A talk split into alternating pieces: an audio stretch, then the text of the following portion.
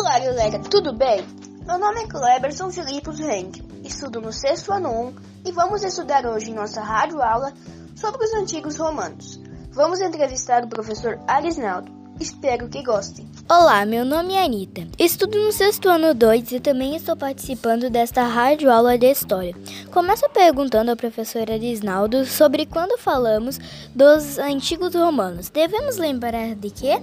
Muito obrigado, então, Anitta, ao Kleberson, por participar da nossa rádio aula de hoje. Então, Roma é a capital da Itália, né? A língua portuguesa e outros idiomas, como o francês, o espanhol, o italiano, são originários da língua latina, que nasceu lá na civilização romana. As sociedades ocidentais conservam muitos aspectos da civilização romana. O direito moderno, por exemplo, também se baseou nas instituições romanas. A República Moderna, o sistema de governo adotado em vários países, inclusive no Brasil, tem como referência a República Romana, que se desenvolveu no século 6 a.C. até o século I a.C. O famoso Coliseu Romano, os gladiadores lutando até a morte, a crucificação de Jesus e o nascimento do cristianismo entre outros, marcaram as civilizações dos antigos romanos. Como era organizada a sociedade romana? A sociedade romana era dividida o que nós chamamos hoje de classes sociais. Em primeiro lugar, eram os patrícios. Eram livres e cidadãos romanos. Eles eram donos de terras e do gado, eles eram a elite que governava a cidade. Depois vinham os clientes, que eram livres, mas sem direitos políticos. Eram todos aqueles que prestavam serviços aos patrícios. Em terceiro lugar, vinham os plebeus. Eram livres e sem direitos políticos também. Mas esse grupo era formado por camponeses, artesãos, pequenos proprietários e alguns comerciantes. Formavam a maioria da população. E por último, estavam os escravos, eles não eram livres. Eram indivíduos que perderam a liberdade por causa de dívidas ou principalmente quando eram vencidos em guerra. Sofriam castigos corporais violentos caso se recusassem a trabalhar. O que era e como funcionava a república em Roma?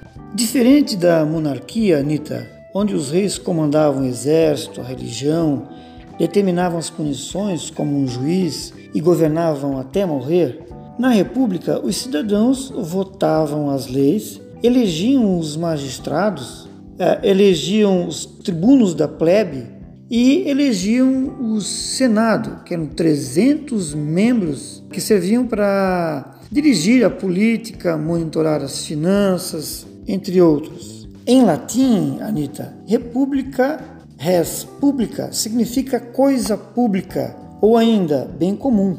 Na Roma antiga, república significava um governo regido pelo interesse comum do povo. É parecido com a democracia na Grécia, lembra? No início, como na, na Grécia, tinha por base a participação dos cidadãos e evoluiu para o domínio de poderosas famílias, de grandes proprietários de terra e escravos. Virou uma república oligárquica. Hoje, república no Brasil é uma forma de governo que se opõe à monarquia. Nela predominam as eleições, que ocorrem de tempos em tempos. Por exemplo, esse ano, em novembro, teremos eleições para vereadores e prefeito. Geralmente dura entre quatro anos e acontece de dois em dois anos. É verdade que os romanos formaram o maior império na antiguidade? Como funcionava a política nesse império? Sim, é verdade, Kleberson. Era comum na antiguidade ter vários impérios. Uh, vários povos criaram seu império, como o Império Persa, né, o Império Babilônico, o Império Grego e o Romano. Foi o maior da antiguidade. Né? É como se um imperador governasse o que equivale a 40 países. O império atingiu três continentes, né? basicamente quase toda a Europa, depois África e chegou até uma parte da Ásia. O império então teve seu início com o famoso general, né, Júlio César. O Júlio César, né, através de várias batalhas, estimulou a fundação de colônias. O império ele se forma através de invasões, né? Quando um governante de um país, de um certo país, invade territórios de outros países. Então, Júlio César eh, iniciou essa, esse expansionismo de Roma. Depois, além de, de dominar o povo né, militarmente, esse povo dominado acabava aprendendo a cultura dos romanos, é chamada romanização. Os povos dominados acabavam aprender, por exemplo, o idioma, o idioma que é o latim, né? Tinham que aprender a sua cultura, seus costumes e suas leis. Então derrubaram o governo da república, né? Poder do, do senado, dos magistrados diminui e aumenta o poder do imperador. Os imperadores tinham o poder de nomear convocar os senadores, tinha o poder de julgar e processar quem ele queria. O imperador era o chefe do exército, ele nomeava seus generais, ele era o chefe religioso. Durante muito tempo, os imperadores romanos foram representados como homens desequilibrados. Alguns deles realmente cometeram atos, pode ser considerado insano, loucura. Calígula, por exemplo, ficou conhecido por seu autoritarismo e por nomear seu cavalo, isso mesmo, seu cavalo Incitatus, como um governante romano, um cônsul. Nero foi acusado de mandar matar a mãe, irmãos e esposas, além de incendiar Roma para pôr culpa nos cristãos, que se negavam a adorá-lo como um deus. O que era a política do pão e circo? Será que esse tipo de política ainda existe? Para obter o apoio da população, os imperadores ofereciam trigo e azeite a preços baixos e espetáculos populares, como jogos e lutas. Essa prática ficou conhecida como política do pão e circo.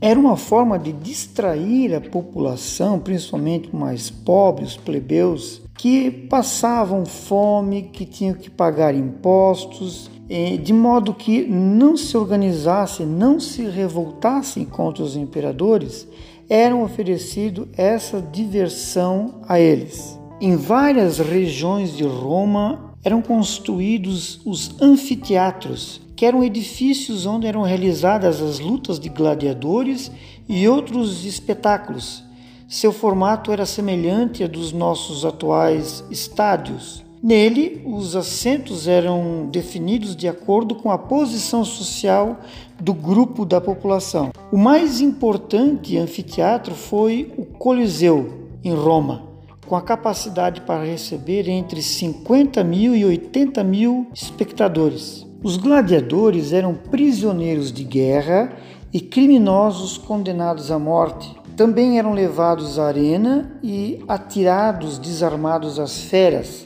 ou então eram obrigados a se enfrentar, lutar até a morte. O gladiador que caía ferido erguia o braço pedindo clemência. O vencedor podia pedir a opinião da multidão, mas em Roma ele dirigia-se ao imperador, que por sua vez deixava o público decidir. Outro espetáculo que atraía a população romana eram as corridas de bigas e quadrigas, que eram carros puxados por dois ou quatro cavalos. Se ainda existe esse tipo de política do pão e circo nos nossos dias, Anitta? Sim, acredito que sim, mas é óbvio que não na mesma forma. É, hoje, quando alguém, uma empresa, um governo tenta distrair a população e fazer com que as pessoas esqueçam das injustiças, da corrupção, das coisas erradas que acontecem, oferecendo diversão, comida.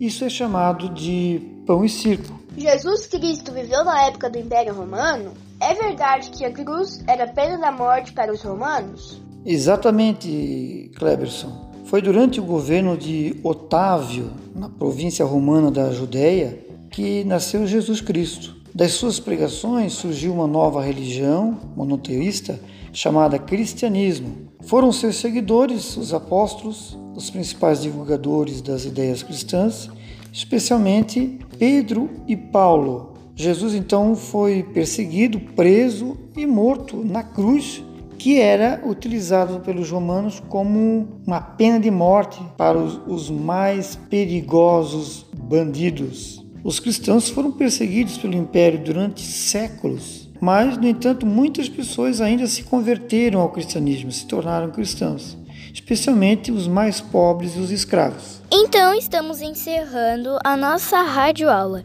Espero que ajude vocês. Agora vamos responder as atividades?